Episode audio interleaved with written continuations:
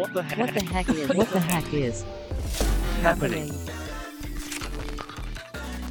What the heck is happening? Hallo und herzlich willkommen im Podcast von Trending Topics. Jetzt poppen sie auf die neuen AI-Startups aus Österreich. Eines davon heißt localmind.ai von Ivan Dukic und Jerry Fuchs aus Tirol. Sie wollen quasi die Antithese zu OpenAI anbieten und zwar generative AI-Modelle, die Open Source und On-Premise sind, um so die Daten in europäischen Unternehmen zu belassen. Und wie das alles funktioniert, darum geht es heute im Podcast-Interview mit Ivan Dukic von localmind.ai. Herzlich willkommen. Herzlich willkommen. Danke für die Einladung, Jakob. Sehr gerne. Ihr seid in einem ziemlich dynamischen Umfeld unterwegs. Also OpenAI, das kennen wir ja schon alle. Die haben da mehr als 10 Milliarden von Microsoft bekommen. Gerade ist die Meldung reingekommen, Entropic 4 Milliarden von Amazon. Was ist da generell deine Sicht auf dieses Umfeld? Kann man sich da als kleines Startup aus Österreich noch durchsetzen, beziehungsweise auch Akzente setzen? Also wir finden auf alle Fälle. Also im Grunde ist es sehr zu begrüßen, dass äh, OpenAI und Co. Äh, sehr viel Geld reinstecken in diese Thematik und generative KI damit ganz gut in die breite Masse bringen. Und wie wir auch gesehen haben, entstehen ganz tolle äh, Lösungen drumherum und deren Leistungen. Was natürlich schon der Fall ist, wir sind halt hier in Europa. Das heißt, dadurch, dass wir hier in Europa sind, haben wir einfach gewisse Dinge, die wir idealerweise gerne in Europa behalten sollten, um auch eine gewisse äh, Marktmacht zu haben. Wir haben es gesehen bei Themen wie ähm, Amazon, Airbnb, äh, Google. All diese Unternehmen sind US-Unternehmen und wir nutzen sie hier in Europa. Ich finde, dass wir halt in Europa mehr solche großen Investments in AI-Unternehmen benötigen würden. Ja, klarer Fall. Ähm, ich meine, es gibt ja ein paar Player, ähm, vielleicht werdet ihr auch ein solcher. Erzähl mal ein bisschen localmind.ai. Der Name sagt ja schon einiges, aber was ist es? Was kann es? Genau. Also LocalMind ist im Grunde die lokale und sichere äh, ChatGPT-Alternative für Unternehmen, bald auch ein bisschen mehr wie nur die Funktionalität von ChatGPT. Und im Grunde ist es ein Produkt, äh, welches KI lokal und sicher in eine eigene Organisation bringt. Das heißt, wir nehmen jetzt hier nicht Modelle von OpenAI oder Anthropic her, sondern Open Source Modelle und auch eigens trainierte Modelle, die dann das Gleiche machen können wie ChatGPT. Sei es zum Beispiel eine E-Mail beantworten, Marketing-Texte schreiben, SEO-Texte schreiben, all diese Dinge, die man sonst halt so mit ChatGPT macht aber auch noch eben mit gewissen Zusatzfunktionen, wie beispielsweise, dass man eigene Daten integrieren kann. Sprich, ich habe diverse PDFs, zum Beispiel Bedienungsanleitungen, ähm, Dokumente, Schulungsdokumente oder irgendwelche Excel-Kalkulationen und wir können eben mit LocalMind diese Daten auch verwerten und in die eigene KI mit rein integrieren, entweder mit vollwertigen Feintunings oder mit Retrieval Augmented Generation, um dann einfach wesentlich besser im Unternehmenskontext arbeiten zu können. Das macht die KI einfach sehr flexibel und maßgeschneidert aufs Unternehmen. Das ist so ein bisschen der Vorteil, was man hier nutzen kann. Grundsätzlich ist es auch so, wir haben zwei Varianten dort im Angebot. Äh, Local Mind, es steckt ja schon ein bisschen im Namen. Du kannst Local Mind nicht nur mit einer normalen, in einer europäischen Cloud gehosteten Variante nutzen, sondern tatsächlich auch vollständig on-premise. Sprich, die Hardware wird wirklich ins Unternehmen integriert, sitzt dort im Rack-Serverschrank und wird dann wirklich vollständig lokal deployed bis hin zu air-gapped. Also das Ding muss nicht mal ins Internet oder ins interne Netzwerk gehängt werden, könnte einen Clean Room machen, blöd gesagt, wo dann Leute drinnen sitzen und die KI bedienen können. Das ist so ein bisschen der Fokus, den wir mit Local Mind aussetzen. Alles klar. Du und dein Geschäftspartner, ich habe schon in der Anmoderation gesagt, äh, der Jerry Fuchs, ihr beide aus Tirol. Wie habt ihr das Ganze ins Laufen gebracht? Äh, ihr habt ja schon im Vorfeld eine gemeinsame Firma, oder? Exakt. Also wir haben schon seit, äh, sind mittlerweile acht oder neun Jahre eine Digitalagentur, die sich damit beschäftigt, ähm, Apps und Weblösungen zu entwickeln. Aus dem sind wir gestartet die, das KI-Thema kommt ein bisschen aus äh, privatem Interesse einerseits und andererseits auch aus äh, diversen Prototypentwicklungen aus dem Bereich Computer Vision, den wir schon vor ein paar Jahren gemacht haben. Wir hatten zum Beispiel einen Feldversuch, wo wir mal einen autonomen Roboter bauen wollten, so eine Art Paketlieferroboter und hatten uns da halt sehr viel mit äh, Vision-Based äh, Machine Learning beschäftigt und dann halt immer wieder an dieses Thema angeknüpft. Also schon weit vor diesem ChatGPT-Hype äh, haben wir uns damit beschäftigt und jetzt dadurch, dass halt dieser Hype so groß geworden ist, auch dank OpenAI, wollten wir uns einfach intensiver mit dem Ganzen auseinandersetzen und unser bisheriges Know-how in Software eingliedern, die halt eben coole KI-Lösungen bietet. Okay, und du hast es vorher schon gesagt, ihr baut jetzt nicht auf GPT-4 von OpenAI oder dergleichen auf, sondern auf Open Source Modellen. Mit welchen arbeitet ihr da? Und als Zwei-Mann-Bude, wie schafft man das, mit solchen Dingen äh, umzugehen, wo ja andere Firmen jahrelang mit Milliarden und Hundertschaften dran arbeiten. Genau, also äh, kurz dazu noch, also wir sind äh, nicht nur zwei Mann, sondern äh, tatsächlich sind wir neun Mann und Frau, die ähm, insgesamt in diesem Team arbeiten. Also es ist schon ein bisschen mehr, aber du hast natürlich recht, wir sind jetzt keine Milliardenbude mit 500 äh, MitarbeiterInnen und einem Milliardenbudget im Hintergrund. Deswegen bedienen wir uns viel von Foundation-Modellen aus dem Open-Source-Segment. Also Facebook zum Beispiel hat ja Lama, beziehungsweise seit kurzem Lama 2 im Angebot, was auch kommerziell unter gewissen äh, Lizenzgraden äh, verwertbar ist.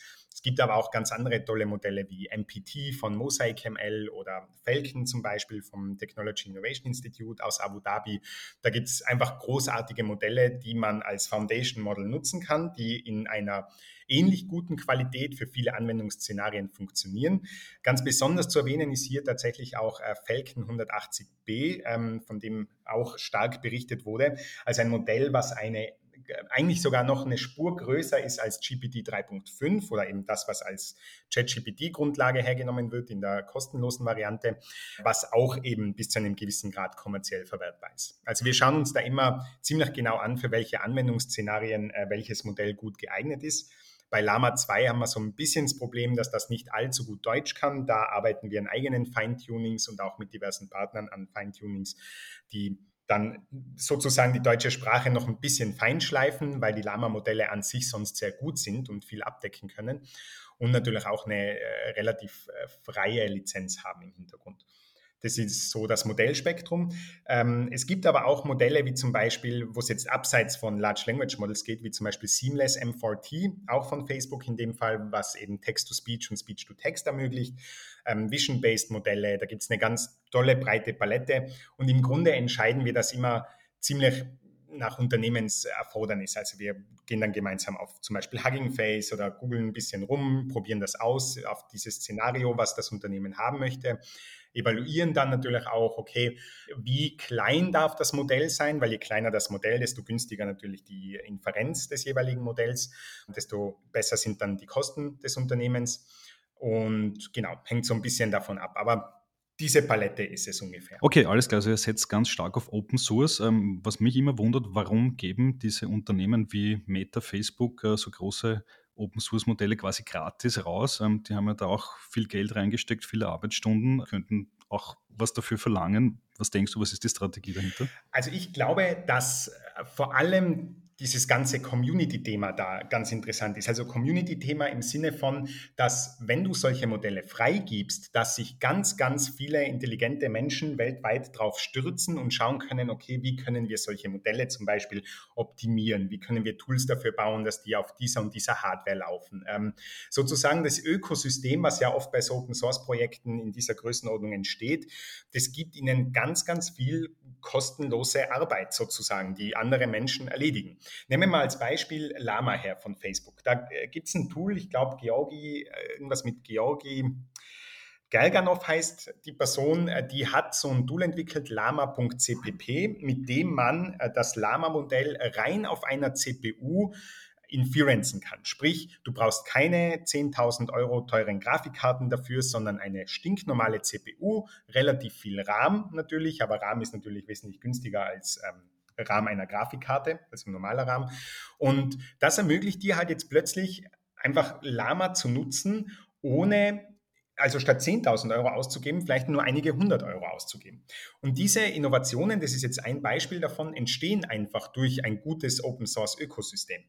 Man kennt es auch äh, generell aus dem Machine Learning-Bereich mit PyTorch, äh, also auch so ein ähm, ML-Framework, was auch open sourced wurde. Das ist halt mittlerweile äh, der de facto Standard geworden und Leute nutzen das einfach für alle möglichen Dinge. Und ich glaube, das ist so ein bisschen die Intention. Also man holt sich halt einfach das Ökosystem irgendwie zu sich und man merkt es auch. Man sieht, wie viele feingetunte Lama-Varianten es auf Hugging Face gibt. Äh, man sieht, wie viel ähm, ganz spezifisch auf äh, Lama gebaut wird, sozusagen, eben wie solche Tools wie Lama CPP. Kompressionsmodelle etc. werden zuerst für Lama veröffentlicht, also dieses GGML oder GPTQ, da gibt es immer so ein äh, Bereich, wo man zuerst mit Lama-Modellen arbeitet und dann kommt es halt langsam zu Falcon oder zu diesen anderen äh, Modellklassifizierungen. Und unser persönlicher Take, oder in dem Fall mein persönlicher Take, ist wirklich das. Also sie holen sich ganz, ganz viel Ökosystem zu sich hin. Und das ist halt ein Ding, was sie halt auch ein bisschen machen müssen. Also wir haben halt OpenAI, wir haben jetzt äh, Google, Anthropic in diesen Spielfeldern. Mit irgendwas musst du punkten. Also jetzt das, das vierte, fünfte, sechste Unternehmen zu sein, was um mehrere Millionen oder fast Milliarden Euro solche Modelle trainiert, muss man schauen, ob ja, ob es da einen Markt gibt, den man so bedienen kann, wie es OpenAI aktuell tut. Und die versuchen halt, glaube ich, einfach andere Ansätze der Marktpenetration durchzuführen. Okay, alles klar. Das heißt, Facebook gräbt den anderen ein bisschen das Wasser ab. Die wollen für GPT-4 und Co. alles Geld verlangen und Mark Zuckerberg kommt daher und sagt, schau, da könnt ihr es alle gratis verwenden und versucht so äh, die Entwickler von OpenAI, von Anthropic zu sich rüberzuholen. Unter anderem, das auch. Also ich denke auch, äh, man hat ja, ich erinnere mich ganz vage an einen Artikel vor einigen Wochen, wo das durchaus auch ein bisschen Kriterium ist. Also äh, wie wird mit der Technologie umgegangen? OpenAI steckt zwar irgendwie Open im Namen, aber ist nicht mehr so open seit einigen Jahren. Und ich glaube, dass äh, jemand, der in diesem Space entwickelt, schon auch sowas mit berücksichtigt als Kriterium und dann zum Beispiel sagt, okay, ich möchte bitte, dass das und das mit der Technologie passiert oder dass wir einen offeneren Zugang haben. Und damit lockt halt auch Facebook. Finde ich durchaus einen spannenden Ansatz. Okay, das heißt, das Rennen ist nicht unbedingt äh, OpenAI gegen Google, sondern eher ähm, proprietär gegen Open Source, oder? Genau, kann man so sagen, ja. Alles klar. Und äh, ihr habt euch auch äh, eine Spezialität auf die Fahnen geschrieben. Das heißt, ihr baut es nicht auf die Cloud auf oder nicht nur, sondern geht es auch on-premise. Da ist immer die große Frage bei AI-Anwendungen hat man immer im Kopf, okay, man braucht irrsinnig viel Rechenkraft, viel GPU-Power. Kann das auch on-premise funktionieren oder hat man dann quasi eine, übertrieben gesagt, abgespeckte Version im Keller stehen? Im Grunde ist es so, wir haben ja für, wenn man jetzt sagt, okay, ich will sowas haben wie einen äh, Chatbot wie bei äh, ChatGPT, wo ich sehr viel generalisierte Fragen stellen kann, da werde ich ein recht großes Modell brauchen, wobei ich dieses große Modell vermutlich jetzt nicht in einem Speed brauche, wie jetzt zum Beispiel ChatGPT Plus funktioniert. Da merkt man ja, da, da kommt Satz für Satz für Satz raus, das geht sehr schnell. Es gibt, wie gesagt, einfach Methoden, wie beispielsweise diese CPU-Inference, wo man einfach auf einer stinknormalen, schon üppigen äh, Server-CPU, aber halt einer CPU Inference betreiben kann. Die läuft halt dann vielleicht nicht so schnell wie jetzt äh, ChatGPT, aber durchaus in einem vertretbaren Rahmen. Und wenn ich weiß, okay, ich muss da jetzt keine Zehntausende Euro oder Hunderttausende Euro dafür ausgeben, sondern einige hundert bis einige tausend, ist das schon ein Kriterium. Auch grundsätzlich GPU-Inference ist nicht mehr so, dass man sagt, da braucht man, keine Ahnung, für ein Modell, nehmen wir jetzt irgendein Modell, äh, Lama 70b zum Beispiel, was ja recht groß ist, Dafür ist jetzt nicht zwingend eine, es sind nicht zwingend zwei Stück NVIDIA A100 nötig, die dann 40.000 Euro kosten, sondern es gibt eben auch diverse Kompressionsverfahren, die auch von der Open Source Community gerade entwickelt werden. Eben GPTQ ist eins, äh, GGML ist so ein ähm, äh, Verfahren oder Framework-Tool, wenn man so will, wo man dann mehr oder minder die einzelnen Weights äh, runterkompressiert, die vielleicht vorher in ähm, Float 16 gespeichert wurden. Die werden dann halt in 8-Bit, 6-Bit, 4-Bit gespeichert und dadurch reduziert sich einfach die Größe des Modells, was ich dann in den äh, Videorahmen äh, legen muss. Das heißt, ein großes Modell wie jetzt zum Beispiel Falcon 180b läuft, also wirklich, wir reden hier von einem Modell, was so groß ist wie ChatGPT.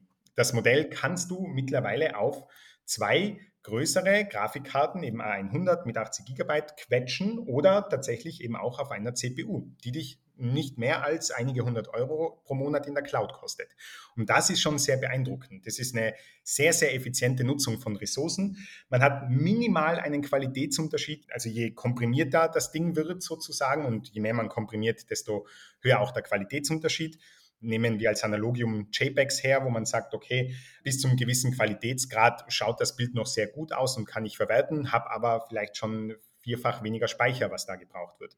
Irgendwann wird es dann zu viel.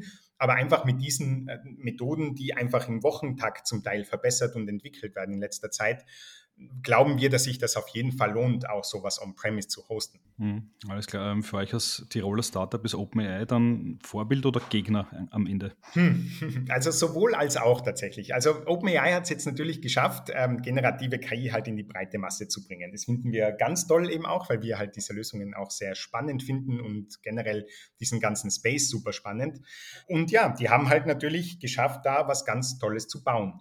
Gegner aber schon auch ein bisschen, weil man ja natürlich gewisse Überschneidungen haben mit gewissen Themen, die wir machen, aber auch nicht so sehr, weil wir schon sehr darauf abzielen, dass unser Ding wirklich entweder lokal im Unternehmen läuft oder zumindest irgendwo via VPN-Zugriff in einer österreichischen oder deutschen Cloud.